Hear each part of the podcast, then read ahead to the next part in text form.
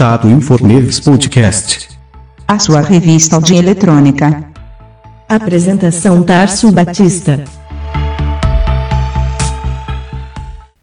Olá pessoal, bom dia, boa tarde, boa noite. Hoje nós vamos começar é, a parte conclusiva do tema que eu venho abordando já em três episódios, que é sobre a violência. Né? A temporada de uma matéria muito interessante que fala que ninguém escapa da violência. Aí nós vimos como o que é que leva as pessoas a, a se tornarem obcecadas pela violência, as causas da violência, e hoje nós vamos ver que é possível aprendermos a sermos pacíficos.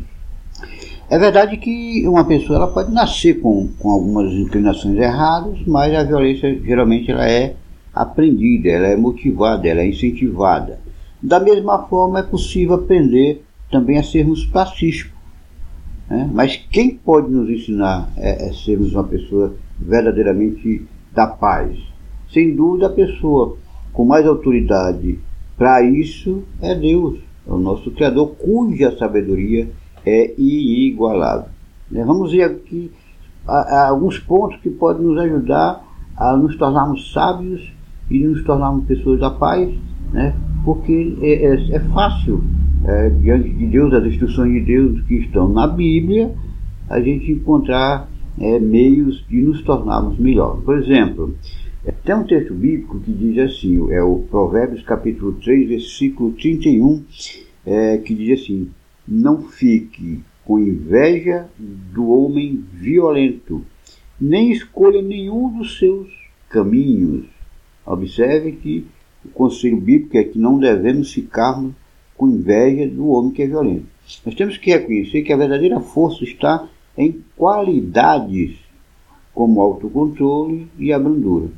Melhor é o vagaroso irar-se do que o homem poderoso. É o que diz Provérbios capítulo 16, versículo 32. Como o muro forte de uma represa, ele consegue aguentar a, a, a pressão de, é, de, de, ser provocado. Ele reage à raiva com brandura, né, fazendo assim recuar o furor. No entanto, qualquer provocação é suficiente para tirar do sério alguém que se irrita com facilidade, alguém que não tem um, digamos assim, um ato de, de, de praticar, é, digamos assim, a brandura, a paciência, o respeito, ela facilmente vai, vai explodir com qualquer coisinha. Com qualquer coisinha ele vai perder a paciência.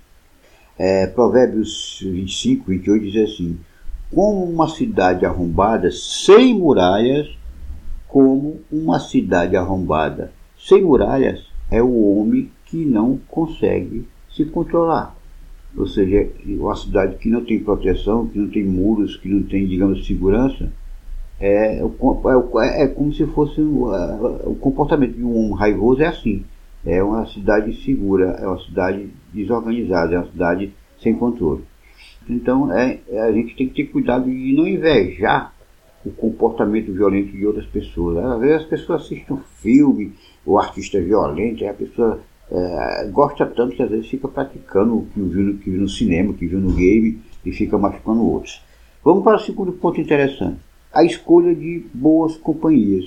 Provérbio é, é, é, 16, 29 diz assim: O homem de violência seduzirá, é, seduzirá seu próximo. O homem de violência seduzirá seu próximo. Por outro lado, tem o provérbio do capítulo 13, 20 que diz assim: Quem anda com pessoas sábias tornar-se-á sábio. Então, quando temos a companhia de pessoas pacíficas, de pessoas controladas, de pessoas brandas, pessoas que sabem dominar o seu, o seu comportamento, né, são as pessoas pacíficas mesmo. Nós temos é, é, é, é as pessoas que têm autocontrole. E nós temos a probabilidade né, de tentarmos imitá-las. Nós, nós temos, quando nos acompanhamos com pessoas assim que são, são brandas, nós temos a tendência também de nos tornar pessoas brandas. Boas companhias é, ajudam a nos tornar melhor. Más companhias, as más companhias estragam os bons hábitos. Então, é importante que a gente escolha boas companhias para que a gente não venha aprender coisa ruim e se tornar violento. Um terceiro ponto é a gente desenvolver amor verdadeiro pelos outros. A melhor descrição do amor que já foi escrita na Bíblia é, é o que está em, em, em 1 Coríntios, capítulo 13, versículo 4 a 7. 1 Coríntios 13, de 4 a 7, que diz assim: O amor é paciente e bondoso.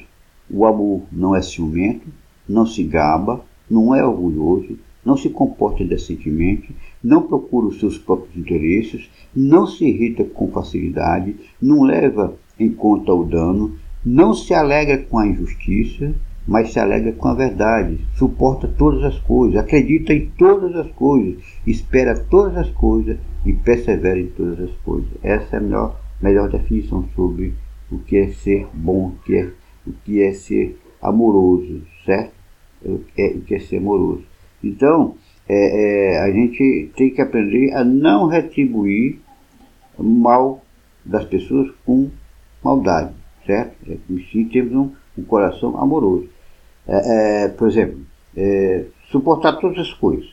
Hoje, aparentemente, pode ser difícil, mas é possível, é possível superar ou suportar todas as coisas, perseverar, certo? Jesus disse que a pessoa que ama, como Deus consegue amar a, a, os seus inimigos, né? ou quando a pessoa ela tem Cristo como exemplo e a Deus como exemplo de amor, então a gente tem a mais facilidade de, de se encolarizar, encolarizar com as pessoas, de, de, de agredir outras pessoas, retribuir com maldade. Certo? Então é importante desenvolvermos o quê? O amor verdadeiro pelos nossos semelhantes, pelos nossos irmãos. Outro ponto interessante fala o seguinte, que devemos entregar na mão de Deus a vingança. Né? A gente, quando está machucado, a gente tem tendência de, querer se vingar. Mas a vingança está nas mãos de Deus. Não devemos retribuir a ninguém mal por mal. No que de, depender de, de nós, nós temos que ser pacíficos para com todas as pessoas. É um conselho bíblico. Nós não devemos nos vingar. A vingança é minha, de Deus. Eu pagarei de volta. Está lá em Romanos 12, 17 a 19. Quando temos fé em Deus e em suas promessas, sentimos uma paz interior que as pessoas sem fé não conseguem sequer imaginar. Então, a, a coisa é essa. Quando alguém nos machucar, quando alguém nos, no, nos decepcionar, quando alguém nos tornar, nos deixar triste, não vamos participar da vingança não. Deixa que Deus é quem resolve essa questão. Volto a dizer, eu repeti as palavras dele. A vingança é minha. É minha. Está lá em Romanos 12, 19, 17 a 19. Então não deixa a vingança tomar de conta da sua cabeça. Deixa a vingança nas mãos de Deus. Quinto ponto, quinto ponto, e eu diria o último, né, só para a gente não delongar tanto, é confiar no governo de Deus, naquele governo que a gente pede na oração do Pai Nosso. Venha a nós o vosso reino, seja feita a vossa vontade aqui na terra, como o Senhor faz aí no céu. Então nós devemos confiar no reino de Deus, que esse rei vai trazer verdadeiramente a paz para a terra. Porque Deus não mente, ele promete que a terra vai ser um lugar de paz, né, que os mansos vão se deleitar da terra, vão usufruir em paz, sem doença, sem violência, sem dor, sem tristeza, sem a morte. O reino de Deus, o governo de Deus, é um governo celestial que com certeza vai eliminar toda a maldade e vai assumir o pleno controle de toda a terra. Nós não vamos ter guerra, nós não temos violência, nós não temos maldade. Isso é promessa de Deus que está lá em Salmos 37, versículo de 8 a 11 e em Daniel capítulo 2, versículo 44. Quando isso acontecer, gente, florescerá o justo e haverá abundância de paz até que não haja mais lua. A coisa vai ser eterna. Então é importante o que, se resumirmos tudo isso em poucas palavras, que confiemos em Deus. Que confiemos em Deus. Que Deus é um Deus de paz, o verdadeiro Deus é um Deus de amor e não de violência. Nós vimos aí que as pessoas estão obcecadas pela violência, que as pessoas têm motivação para a violência, mas por quê? Porque são coisas do mundo, não procede de Deus. As guerras, a fome, a doença são coisas provocadas pelo homem, não por Deus. No governo de Deus, não. É tanto que a oração para nós diz o quê? Que o Senhor faça aqui na terra o que o Senhor faz no céu. E com certeza no céu não tem violência, não tem fome, não tem doença, não tem morte. Tá bom? É, é, é, arrematando, esses são, esses, eu queria chegar nesse ponto mesmo. Esses são ensinamentos bíblicos que vão, que vai ajudar, vai nos ajudar e tem ajudado milhões de pessoas a entender que essa questão da violência ela pode ser superada, porque ela vai ser superada. Você pode superar se você tiver na cabeça as instruções bíblicas, as instruções de Deus, a orientação de Deus. Por quê? Porque Deus tem esse objetivo de pôr um fim em toda a maldade.